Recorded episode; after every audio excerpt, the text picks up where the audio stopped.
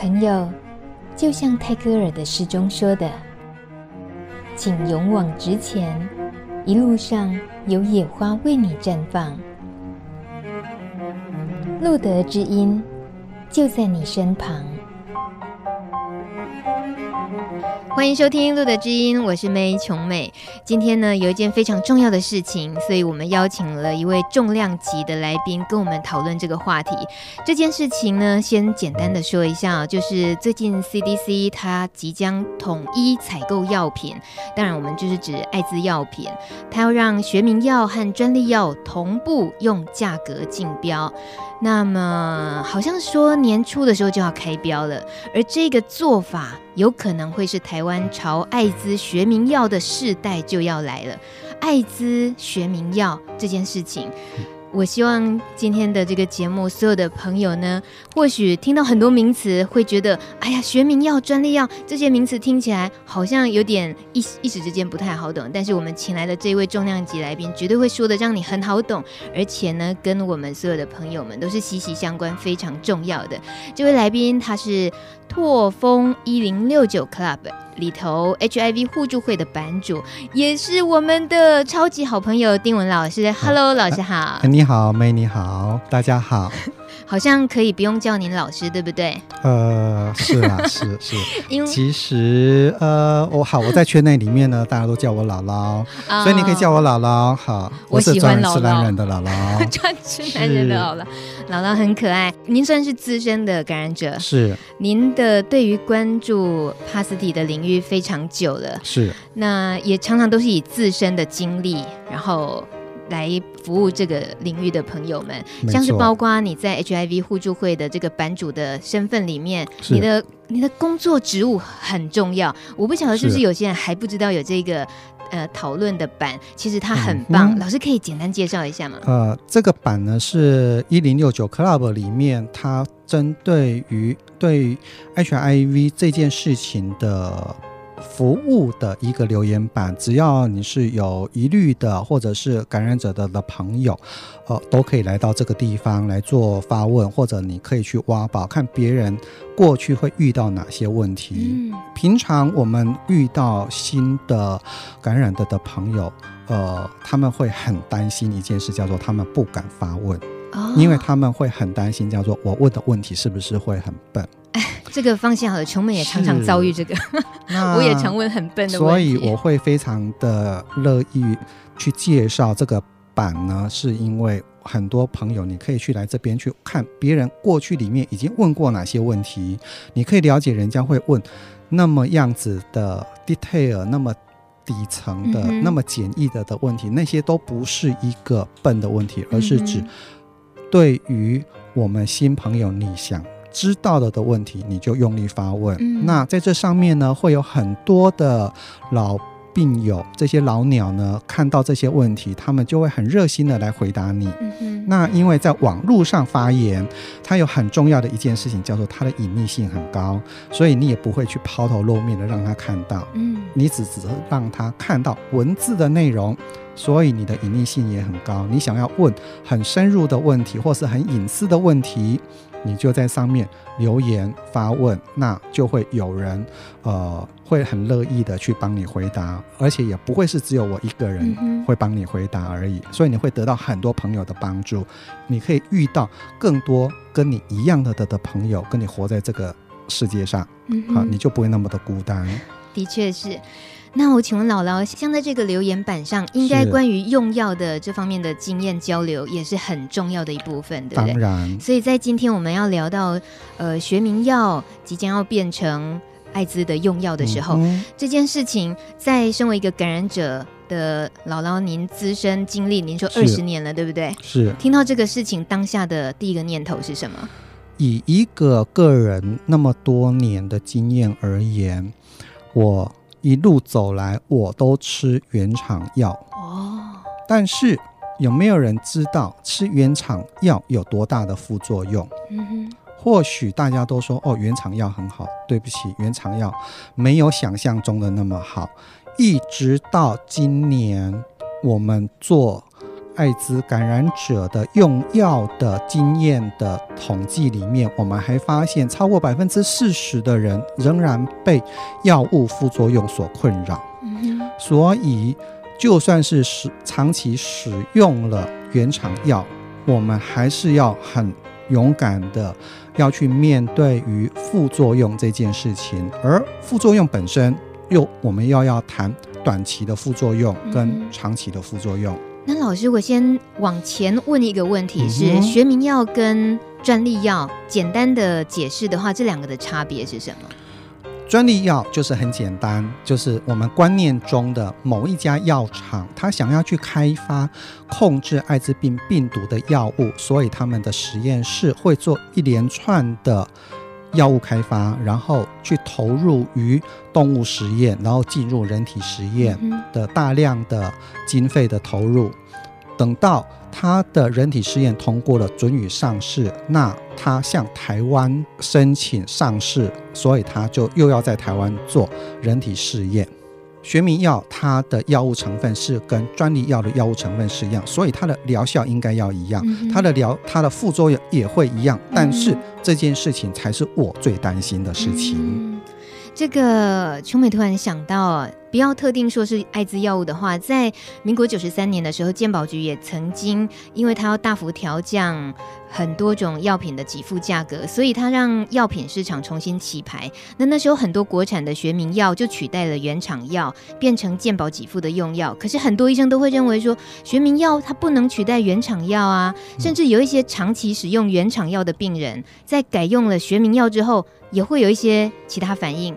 那学名药的品质还有效用来讲，其实根本是不能和原厂药相比。这是出自于医生的看法哦。如果说，呃，说实在，也有些医生看待艾滋的学名药也是这种想法，我相信也是有的。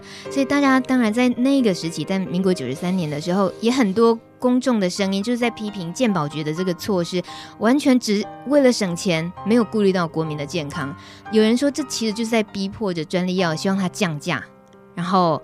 让他去跟学民学民药竞争，如果专利药愿意便宜一点，那国家当然还是会很乐意，觉得说，那我还是买专利药给感染者用嘛。面对于专利药跟学名药之间的价格的的问题，其实这些都是独占市场。嗯，那要不要降价是在于药商。嗯哼，那我们身为一个药物的医疗的消费者而言。我们不应该是变成一个待宰的羔羊，厂商要多少钱，我们就要付多少钱。也就是在我们过去几年的经验里面，我们可以看得到官方的努力，从一个月三万左右的药价，现在一路降，同样的配方可以降到一万七千五。嗯，它已经降到打六折左右的状态的的时候，可见它的降价空间很大。问题是出在药商。而不在于我们的官方，也不在于我们的消费者多会吃药。嗯，这是一个社会道义责任的的问题。赚钱有道，但是你要有道义。嗯哼。那我们现在会产生一个学名药，让我们那么担心的学名药进入台湾，就是因为价格的的问题。但是我们现在面临学名药有两个很严重的的问题，我们。身为感染者，必须要去了解这个严重的问题。好，第一个就是学名药，官方说它是成分一样，但是它都没有讲它的治疗的制成原料是跟原厂药是不一样的哦。所以你的主要的治疗成分一样，但是你的副成分呢？你吃下去的副成分有没有一样？不一样的哦。所以在这样子的不一样的状态底下。副作用一定会不一样，嗯，这是我们的基本认知。最关系到自己，而且最大的担忧，第一个一定就是副作用，因为可能已经好不容易适应了一个药，是，然后也觉得状况都很不错的时候，突然因为政策的改变，是被迫得要去拿身体去试药，是可以这么说，对不对？当然，而且我们会非常的清楚了解。现在台湾所提供的艾滋病的药物，它只是一个最基本的救命的药物，它并不是一个高品质的高水准的药物。简单说，我们台湾还很少有那一种复合配方的，也就是两个药并成一颗，三个药并成一颗，一天吃一次的这些药物的广泛推动，也就是这些药，因为药商药价控制的，所以我们要进那么方便使用的药也没有。嗯，然后因为你方便使用，然后副作用呢也会期望中会比较小。那所以因为它价格取胜了的时候，我们的公务预算负担不下来，我们就获得不了这么好的品质的药物，所以我们就持续在吃旧的专利药物。嗯，重点是我们现在使用了我们的学名药之后。我们在使用一个我连我们的医生都不认识的药物的的时候，我们会得到什么样子的疗效？我们会得到什么样子的副作用？我们都不知道。所以，所谓的学名药这件事情，我们所担心的两件事，第一件事情呢，就是我们的副作用。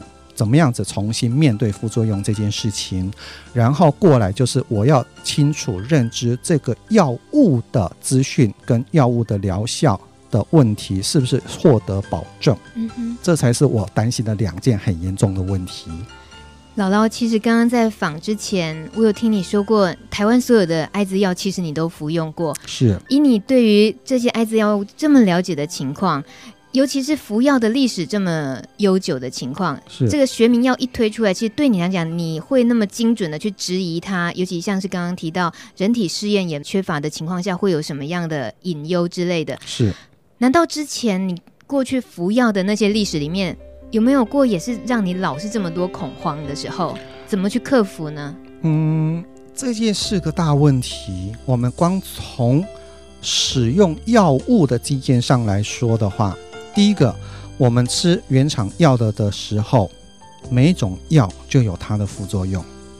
我们光是讲短期的副作用就好。第一个，我们最讨厌的就是干扰你的睡眠，尤其是西宁这个怪东西。什么东什么东西？有一个药名叫做西宁。OK OK，是它它干扰睡眠是非常严重的的东西。老师，你现在说的是你自己亲身碰到的副作用？当然，它。会让我的睡眠品质变得很差，嗯，所以我第二天的脾气就会不好，然后第二天睡觉的品质更不好，然后第三天生活上面的，呃，生活的作息的的脾气会越来越差，嗯，所以呢，呃，我绝对非常的能够体会到，到最后这颗药会造成人家的犹豫的现象，嗯，或是变得脾气变得很不好的现象，这种现象。呃，我用了那颗药，用了不到半年，我就要求医生换掉，因为我为这件事情我会非常的抓狂，因为生活品质就不见了。你还是忍了半年啊？嗯，对于一个老病友而言，艾滋病的药物它是救命的药物，它不是一个好的药物，我知道。但是它是一个救命的药，我真的必须要去忍耐。姥姥，你可以再教我听懂一点吗？是救命的药，而不是好的药，这个是什么意思啊？嗯，我们举例来说好了，我们头痛会去找止头痛的药，但是我们会去选副作用小的，然后吃起来呢不会。让你有其他想睡觉的副作用，或是想拼命喝水的副作用，或者会让你很亢奋的副作用的止痛药。重点是现在艾滋病的药物，我可被选择性都全部操控在官方手上，都操控在医生的手上，我没得选。对我而言，我就是必须要忍，忍无可忍，我在换药，但是我换药的空间就很小。所以就会造成很多医生会告诉病友说，想办法忍忍看，因为你再换就没药可以换了。嗯哼，这是艾滋感染者里面的一种困境，因为药可被选择的配方很少。哇，这个听到这里，我觉得听到很多残酷的帕斯提朋友们生活的。困境那个内幕，当然，我平常不太有机会知道这些。是啊，比如说我们刚刚只讲一个睡眠困扰这件事，那还有拉肚子的问题嘞。嗯，那拉肚子这件事情几乎是一个普遍的现象。运气好的，你可能一个礼拜、两个礼拜你就适应了，你就会。拉肚子这件事情，你会配合自己的饮食的状况跟喝水的状况，能够改善拉肚子这件事。但是有些人就没那么好命了。嗯，他可能出门就要自己包尿片，要不然就马路上就拉肚子了，你连厕所都来不及上厕所，嗯你就满身的大便的味道，嗯。那是很悲惨的事情。可是姥姥，我记得曾经访问过医生，谈到副作用这方面话题的时候，是他们总是让我觉得是可以比较乐观看待副作用。就是他意思是说，有时候啊，一些比较呃像比较糟糕的副作用的一些例子会被放大，或者是说呃有时候会忘记了方法，其实可以去跟医生沟通啊，换药啊什么。听起来医生那边会觉得，哎，这个都可以控制。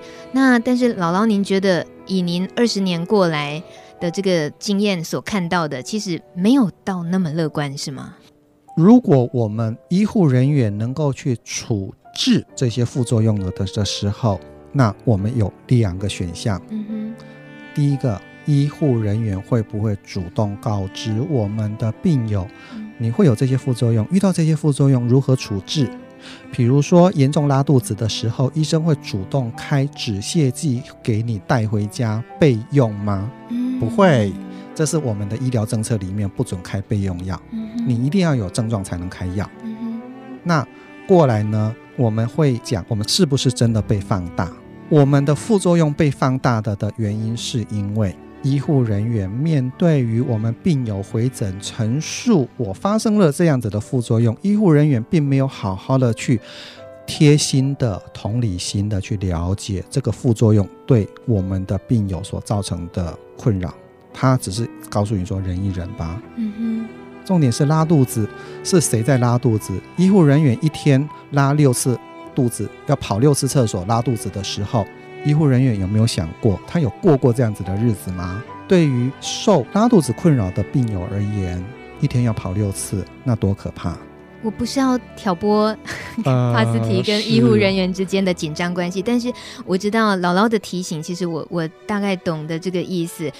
呃，这个副作用确实是，那好像是如人饮水的，尤其是帕斯堤朋友们真正经历的，他们。就是真的忍不住，然后真的是不舒服，当然是希望能够说出来抒发一下。是，那不应该那样子抒发的一些呃心情，或者是一些例子被淡化。其实它还是可以拿来变成呃医医疗政策啦，或者是医药方面可以有一些参考改善。包括你老师刚刚建议的，透过可能比较主动关心或什么，有时候医病之间的关系还是蛮互相的。嗯，没有错。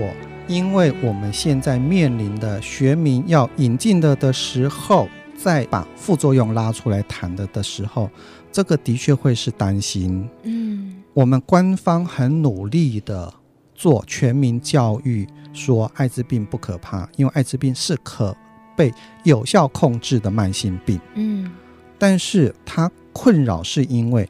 你既然是有效控制，我们的帕斯提的朋友是应该要回归我们社区喽，他应该要去工作喽。嗯，但是你的副作用会造成回归社区的困扰，会造成我工作上的困扰，或者是我念书上的的困扰。一天要跑厕所五六次的的时候，谁不会怀疑你啊？而且是天天跑这样子的状况的时候，那那不是很惨？人家就一直关心你，重点是你还不能说。那不是更惨，双重压力。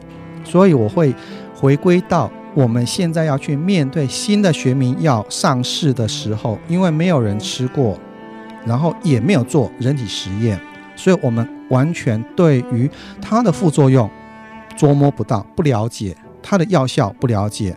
而且我们现在只谈到短期的副作用。我们像现在我们这些老病友吃药吃久一点的。好，个个都变成青蛙王子。好，怎么说？四肢干扁，然后肚子很大，就是像一个青蛙的样子。嗯，长得再帅，衣服一脱就是变成青蛙的样子。那没有，姥姥你很帅很美，你哪有像青蛙？哦，没有，你只是还没有看我脱衣服的样子。那现在去看一下。好了，那、嗯、呃，我们如果想要积极一点迎正面迎战这件事情啊，就是在。已经确定要实施的这个学民药政策的前戏，我们能够期待什么？能够做些什么？呼吁什么？面对于一个不认识的药物的的时候，我们必须要让药物使用者会很清楚的了解这颗药有哪些疗效，有哪些副作用，有哪些可能会发生的相关的资讯。你必须是强而有力的临床上的论证的文献给我读过。你能够说服我，你能够说服我们的临床医护人员。我问医生咨询这个药物有哪些问题的的时候，他能够回答我很清楚的的时候，我才能够去放心去使用啊。嗯，而不是一个同成分你就会有同疗效。嗯哼，而且我们还没有谈到同疗效这样子的质疑的的时候，那个才是我最担心的的问题。每一种新的药物上市的的时候，就算是它的同成分的的时候，我们真正的担心是它疗效真的是跟原厂药一样吗？嗯哼。而且同样的临床实验上，它的药物副作用是不是真的长得一模一样？这个还不知道哎。嗯哼。这个也才是我们要要去面对的，要去担心的一个新的问题。能够请姥姥来跟我们一起分享，然后能够深化的多了解一下学名药政策的这个议题，主要是。因为这个政策就这样要走了，但但是感染者的使用者的声音没有被听见，就是这些恐慌，还有包括政策确实存在的一些疏失，政府如果没有一些听人民声音的管道，然后就。直接就实行政策的话，是绝对是人民不乐见的。那政府施行起这个政策，得到那么多民怨，政府应该也不希望这样才对啊。呃，当然，我们在做一个政策制定了的的时候，观念中官方会开一个公听会，会广收各界的意见，才来做制定政策这件事情。但是面对于我们的学名药，要上市，然后跟原厂药竞标，低价者得标的状态底下，它会产生什么样子的负面的作用的时候，呃，一直到目前为止，身为一个医药的使用者的身份而言，我一直发现我没有发声的平台。嗯。就算是我已经预知了这件事情对我未来的医疗的的权益会造成受损，嗯哼，我不晓得要跟谁说，因为我们现在的权益受损的申诉制度是必须一发生受损我才能够申诉，但是我已经预见了，会遇到这样子的困境。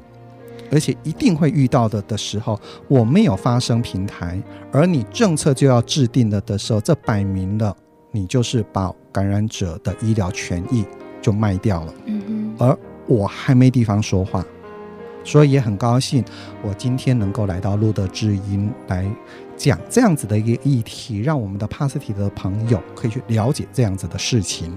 那的确是。在这个消息一传出来的时候，琼没想到我们的路德之音曾经访问过北京的艾滋人权工作者万延海老师。嗯，那万老师他在节目里面，其实他就刚好也提到过，大陆哦，他们也用国外的专利药，但是呢，后来没有了。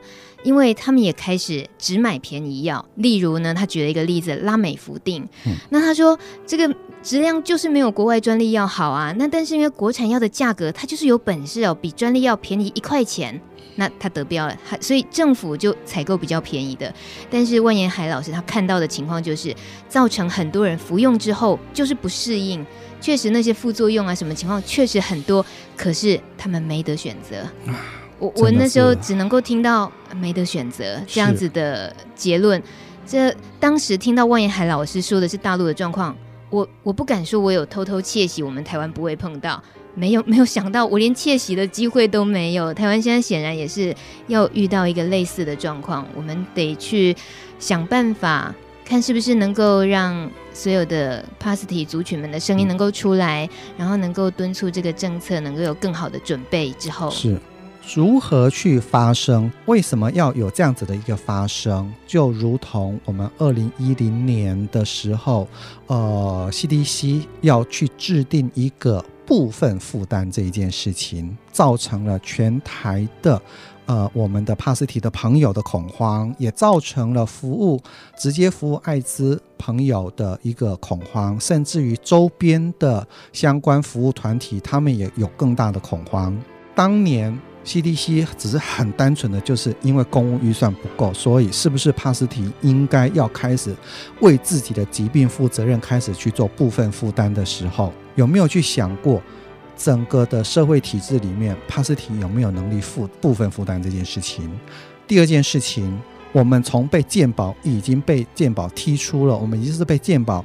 特意划分出来的一个特殊族群了，你又在这特殊族群里面再把它特殊化一次，这会是一个制度性的歧视，是制度性的剥削，而且这是双重剥削的的事情。那个时候，我们民间团体就发起了一个举办公听会的的方式，呃，一个论坛的的方式来说明这样子的政策会造成多大的的影响。重点是民间团体 NGO 的力量真的有限，我们帕斯体的能量真的有限，我们实在是没有办法应付官方这样子，呃，每一两年就来一个新的政策，风向球的的方式来考验我们的承的耐力、忍受度。重点是这些重大政策的改变，真的是会造成感染者的担忧、恐慌，甚至会造成。就医顺从性跟服药顺从性的干扰，这是我所真的是很担心的事情。那怎么发生？就尽量各个留言板，然后回诊的的时候，告诉直接告诉我们的医生，告诉你的主治医生，你的艾滋个管师，你就告诉他说，我非常的担心什么事情，因为新的学名药，我会很担心。比如说，我就很担心它的副作用，我要怎么样子去适应它？因为它势必就是换到我现在的的药物了。那我会很担心它的疗效，因为药物一换再换，我换到最后，我就是没药可换的人。这个说来又是另外一个心酸的故事。是，这个应该都还有机会请姥姥来上节目，甚至于上我们现场的时候，跟我们听众直接互动，大家。嗯互相交流一下遇到的问题，是也听听，也希望有机会再继续听听姥姥的故事。是，虽然说是深度访谈，可是节目时间还是有限。是，今天先探讨到这边。是，我们期待下一次继续讨论。是是，希望大家都听到姥姥的话了，大家一起加油，帕斯提们一起加油。这听起来很像套用了那个好市长的广告词。嗯，加油，市民们，真的加油啊！呃，帕斯提是真的可以活得很好，活得很快乐，可以活得很久。嗯好，但是真的是要勇敢的走下去，是因为大家都在一起，有很多朋友在一起。有我看到姥姥你，你说你二十年，可是我好好羡慕你的气色，所以很棒的，您做的最棒的示范，谢谢你，谢谢，谢谢大家，谢谢。